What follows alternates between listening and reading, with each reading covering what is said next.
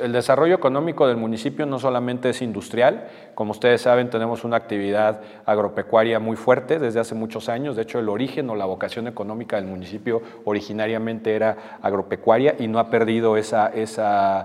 fuerza y eh, el presidente municipal entiende que hay eh, que mantener y apoyar al campo para que pueda seguir siendo eh, productivo con este tipo de obras que al final pues es infraestructura para el desarrollo económico.